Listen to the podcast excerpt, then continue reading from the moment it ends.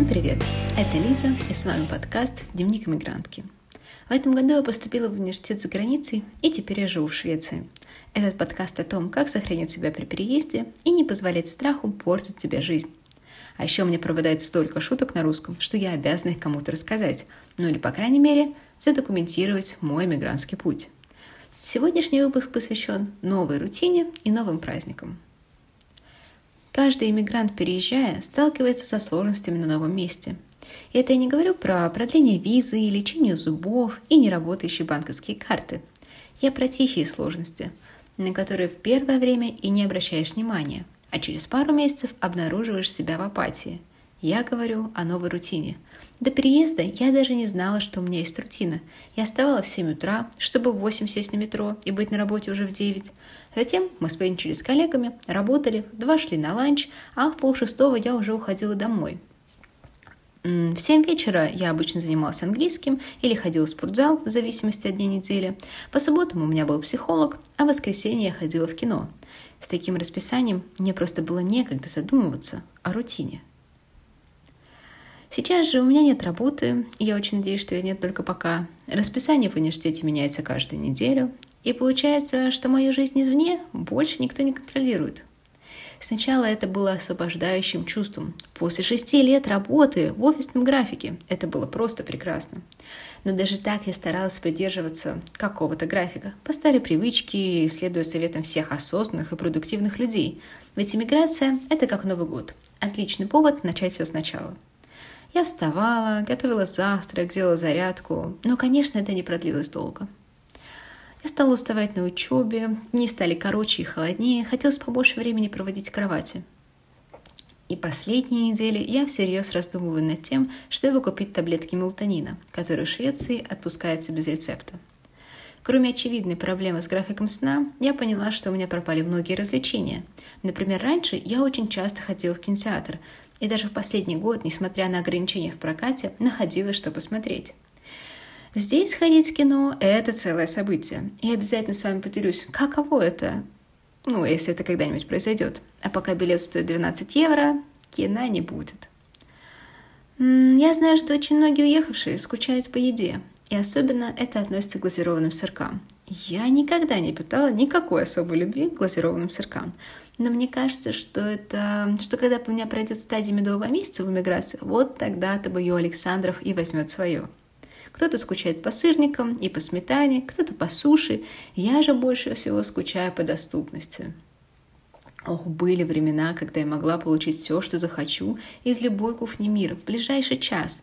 А если бы я любила готовить, то продукты привезли бы и вовсе за 15 минут. Тут не так.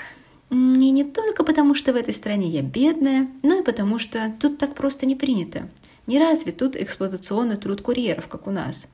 Поэтому мне приходится ходить в магазин и готовить самой. Если вы когда-нибудь задавались вопросом, насколько дорого в Швеции, я думаю, что не смогу вас удивить тем, что хлеб здесь стоит 4 евро, а яйца все 5. Первое время, да чего врать, до сих пор, мне не по себе ходить в магазин и тратить такие деньги на продукты.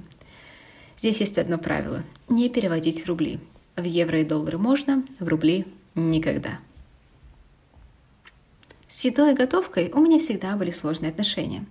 Но я стараюсь. Мои коронные блюда сейчас – это ленивая овсянка, омлет, да и в принципе яйца в любых их формах и проявлениях.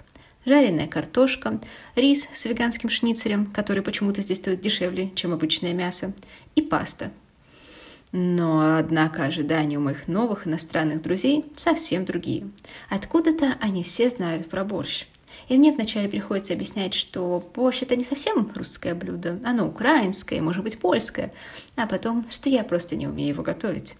И, конечно же, когда речь заходит о том, чем же я питалась таким до переезда, я не могу просто ответить, что мы ходили обедать на Патрике, а вечером я заказывала доставку.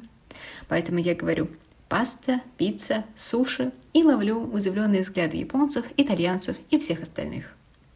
Меня уже не первый раз просят приготовить что-нибудь русское, а я, как в лучших традициях наших классики, думаю, что же это такое русское. В итоге в планах пока фаршированные перцы, драники и селедка под шубой.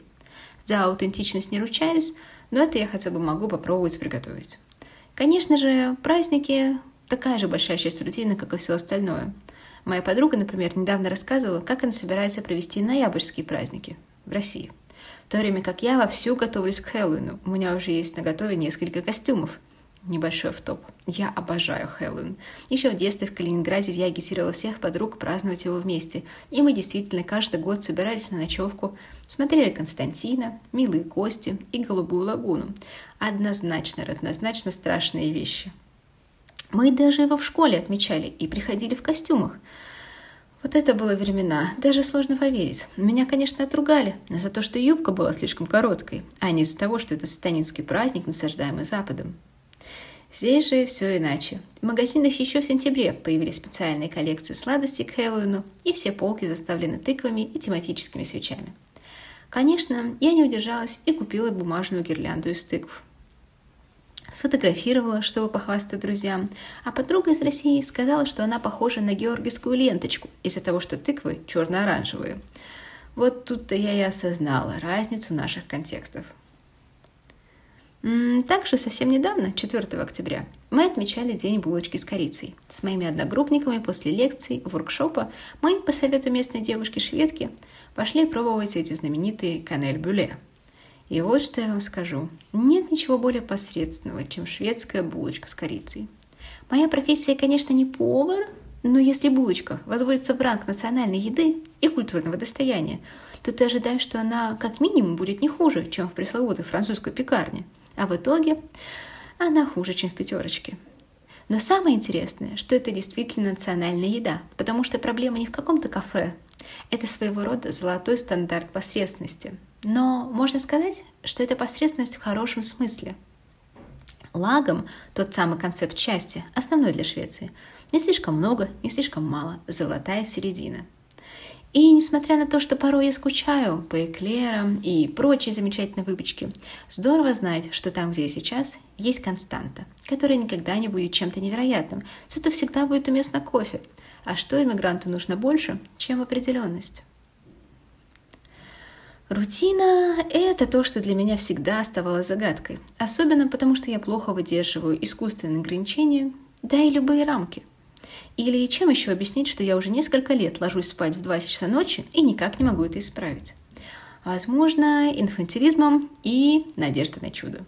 Смешно, что именно эта рутина, то есть ее отсутствие, это единственное, что у меня есть постоянного – из хороших новостей, да, я не хожу в кинотеатры, зато я хожу на вечеринки. Здесь они обходятся гораздо дешевле. А еще на каждой вечеринке можно орать всю англоязычную попсу и европейские хиты двухтысячных. Этого мне всегда не хватало в Москве. Хотя, опять же, я уверена, что это будет так же, как с глазированными сырками. Через пару месяцев я буду орать ориентацию «Север Лолиты» в своей квартире. Многие иммигранты сталкиваются с резким изменением привычного климата и сезонов – Лунд, это город, в котором я сейчас живу, и Москва отличаются не так сильно, но есть одно существенное различие, которое заставляет меня влюбляться в город все больше и больше. Это осень, настоящая осень, осень, где можно носить пальто и юбки, Осень, когда можно действительно увидеть перемену цвета деревьев и гулять по самому стереотипно красивому европейскому городу и наблюдать, как в витринах кафе появляются тыквы и зажигаются свечи. Будет глупо отрицать, что иммиграция – это тот еще челлендж. Конечно, ты многое теряешь, но ты можешь принять решение, какой ты хочешь, чтобы была твоя жизнь. Я вижу иммиграцию как второй шанс, как билет на аттракцион. И я хочу, чтобы это приключение было захватывающим, красивым, полным новых людей и новых впечатлений. Ведь в итоге нет ничего более интересного, чем перечитывать свои дневники. С вами был Дневник иммигрантки. Подписывайтесь на соцсети, чтобы не пропустить новые выпуски. И не забывайте ставить оценки и оставлять комментарии.